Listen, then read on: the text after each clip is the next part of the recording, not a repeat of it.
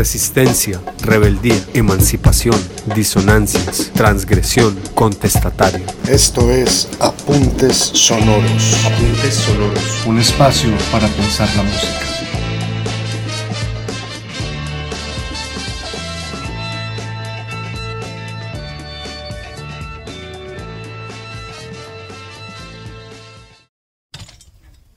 I'll be so glad when,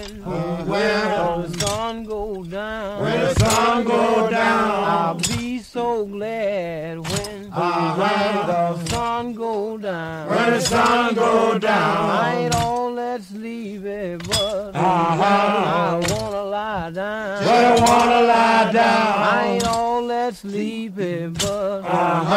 I wanna lie down. But I wanna lie down. I wanna lie down, baby. I wanna lie down. Buen día para todos. Mi nombre es Daniela Sarmiento y les doy la bienvenida a Apuntes Sonoros. En este podcast los llevaré a una exploración por la música, su relación con movimientos contestatarios y contraculturales.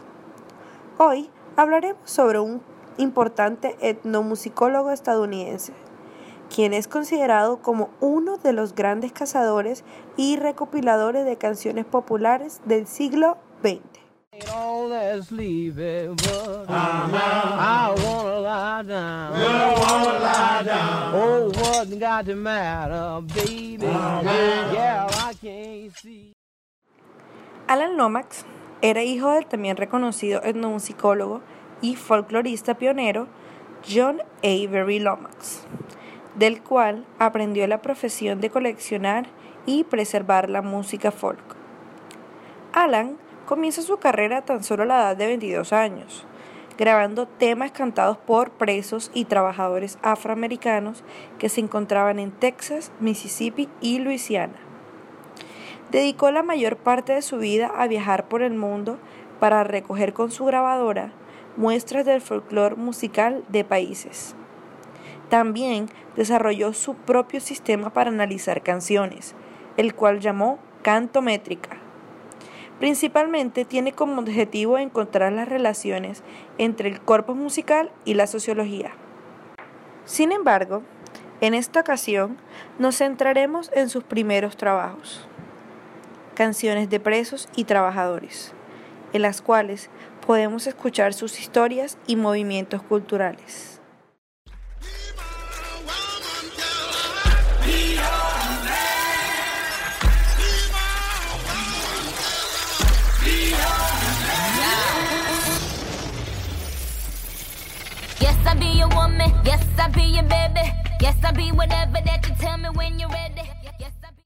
Se deben estar preguntando qué relación existe entre Alan Lomax y esta canción llamada Hey Mama del famoso DJ David Guetta.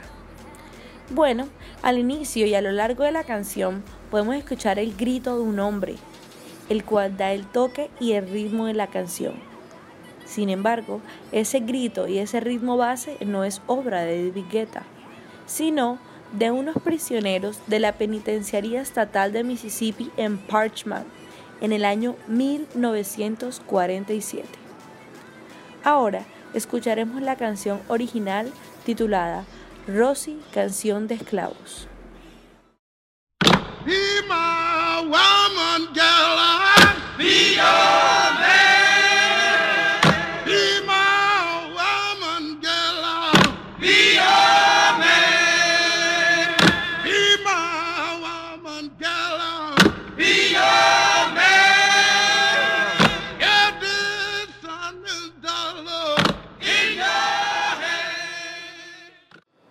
La granja Parchman de Mississippi incluyó 15 campos de trabajo forzado, donde los internos fueron contratados para cortar árboles y madera, arar, cortar caminos, cortar caña, arar campos, paliar grava y realizar otros trabajos duros que beneficiaron tanto a las industrias como al Estado.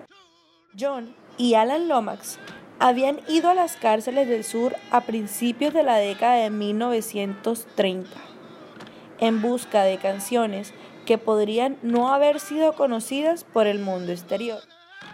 Según Alan Lomax, estas canciones pertenecen a la tradición musical que los africanos trajeron al Nuevo Mundo, pero también son tan estadounidenses como el río Mississippi.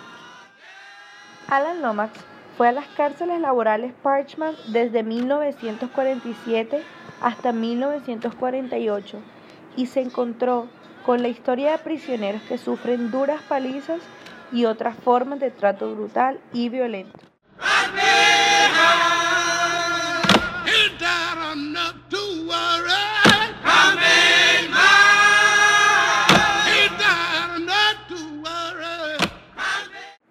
Además del DJ David Guetta, la famosa cantante y compositora Nina Simone utilizó la canción Rosie en su álbum Pastel Blues como fuente de inspiración para su canción Be My Husband, en la cual, al mismo ritmo, le canta a un hombre al cual le promete su amor si se convierte en su esposo. Para Lomax, Roxy debe haber sido una canción de trabajo muy conocida en las prisiones, ya que encontró a ex prisioneros que aún lo conocían en la década de 1970. Esta grabación fue realizada en prisión y es cantada por los reclusos que realmente la usaron en sus pandillas de trabajo. Canciones como Rosy no solo coordinaron el trabajo peligroso en equipo de varios hombres cortando árboles, sino que también hicieron que los trabajadores fueran más productivos y ayudaran a pasar el sentimiento de soledad en su tiempo en las cárceles.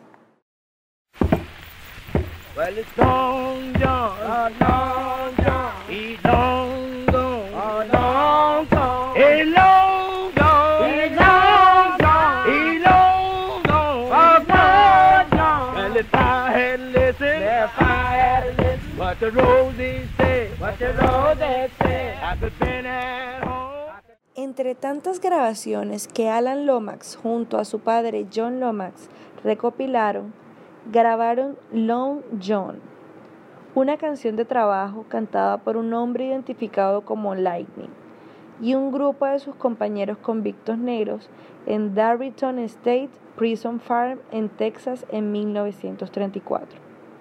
Los prisioneros negros que trabajaban en pandillas para romper rocas y limpiar pantanos se basaban en repetidos ritmos y cantos de canciones de trabajo, que se originaban en el trabajo forzado de la esclavitud en pandillas, para marcar el ritmo de su trabajo colectivo. Long John mezcló preocupaciones religiosas y seculares, incluida la noción de un escape exitoso de la esclavitud un deseo profundamente sentido de esclavos y prisioneros.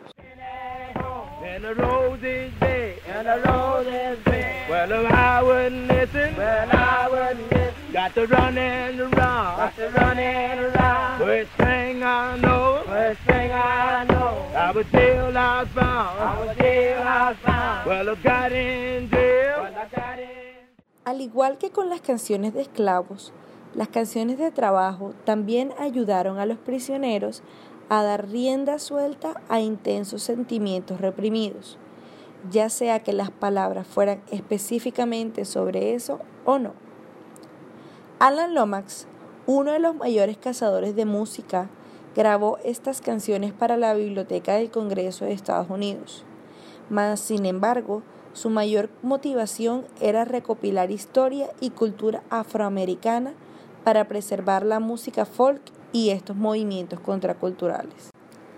Lomax realizó una contribución de 10.000 grabaciones de campo para el cancionero mundial.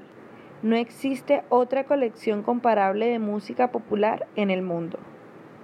Ganó el prestigioso Premio Nacional Book Critics Cycle Award en 1993 por su libro The Land Where the Blues Began donde exponía la historia de los orígenes del blues. Lastimosamente, Alan Lomax muere en Florida a los 87 años y un año más tarde recibe un póstumo Grammy en reconocimiento a su vida y a su aportación a la música. I'll be so glad when, when the sun go down. When the sun go down. I'll be so glad when, when the sun go down. When the sun go down. I ain't all that sleepy, but I wanna lie down. But I wanna lie down. I ain't all that sleepy, but Hemos llegado al final de este episodio de Apuntes Sonoros. Agradecemos la oportunidad de llegar hasta ustedes y esperamos que el contenido de este podcast despierte nuevas reflexiones y apetitos musicales.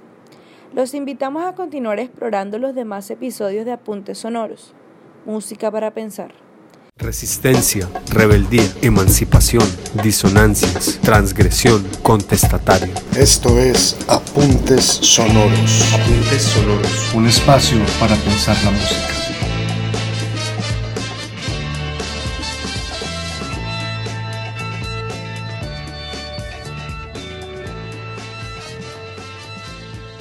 Este podcast fue realizado por Daniela Sarmiento para la clase de Comunicación, Música y Contracultura de la Universidad del Norte.